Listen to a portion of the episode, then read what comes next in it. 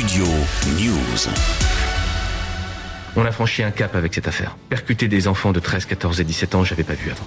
L'affaire en dit long sur l'état d'esprit des policiers français actuellement, chauffés à blanc par un pouvoir qui veut à tout prix réinstaurer l'autorité de l'État à coups de bâton en utilisant les forces de l'ordre. Des policiers parisiens sont allés jusqu'à percuter un scooter en fuite, blessant gravement trois mineurs de 13, 14 et 17 ans. Alors dans les faits, nous sommes le 13 avril dans le 20e arrondissement de Paris, quand un scooter monté par trois mineurs, dont l'un ne portait pas de casque, a été pris en chasse par une voiture de police. La suite, c'est une témoin de la scène qui la raconte chez nos confrères de BFM TV jeudi soir. Moi, j'arrivais de, de Gambetta, j'étais euh, sur la rue des, Pyrénées et j'étais arrêté à un feu tricolore qui est à l'angle de la rue de Bagnolet. Donc, euh, à un moment, je vois euh, les, les, jeunes se rapprocher, suivis de près par les policiers. Puis, ils s'engagent sur la rue de Bagnolet. Et quelques mètres plus tard, je... Comment dire ça? Je vois les policiers se mettre sur la gauche euh, du scooter et faire une première tentative euh, de les faire tomber en ouvrant une portière, ce qui n'a pas marché, et ni les a déséquilibrés.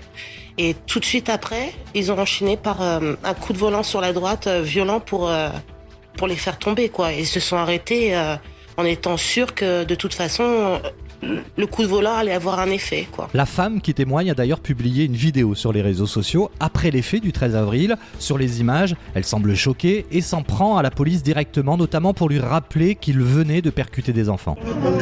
Ils les ont percutés volontairement. Appelez les pompiers, n'enlevez pas le casque, ne mettez pas plus en danger, c'est pas normal ce qui se passe.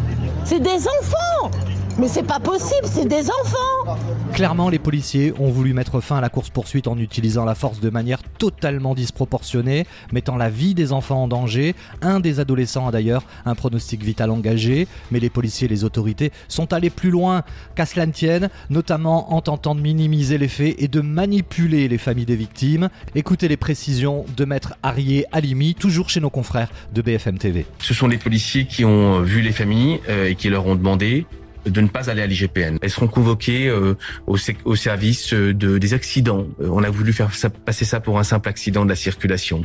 et évidemment, les familles ont, ont, ont, écouté. Hein. Vous savez, on a même demandé à la mère du jeune homme de 14 ans de déposer plainte contre la conductrice. Elle a retiré sa plainte depuis. Mais vous voyez, la violence de cette chose-là. Et, je, dois vous avouer que j'ai été encore plus meurtri que d'habitude. D'abord parce que on a franchi un cap avec cette affaire. Percuter des enfants de 13, 14 et 17 ans, j'avais pas vu avant. J'avais pas vu avant. Donc je vous dis, c'est un moment grave et je pense qu'il faut se saisir de cette, la gravité de ce moment, de, de, de ce franchissement de seuil, pour que tout le monde euh, se regarde deux secondes, des institutions, les policiers.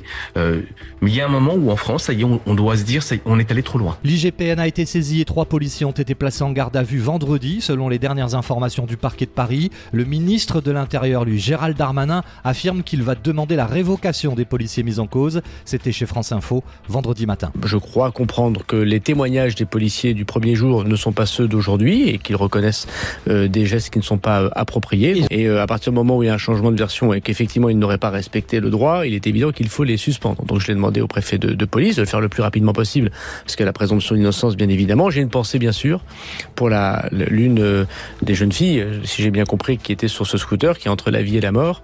Euh, il est évidemment inacceptable et aucun refus d'obtempérer euh, ne, ne, justifie que la police outrepasse évidemment le droit et la déontologie. Donc, il y a une enquête judiciaire. Le procureur de la République et le juge fera euh, tout, euh, tout ce qu'il faudra faire pour donner euh, la vérité sur cette histoire. Il y a une enquête administrative et sans attendre, il y a des suspensions qui seront prononcées.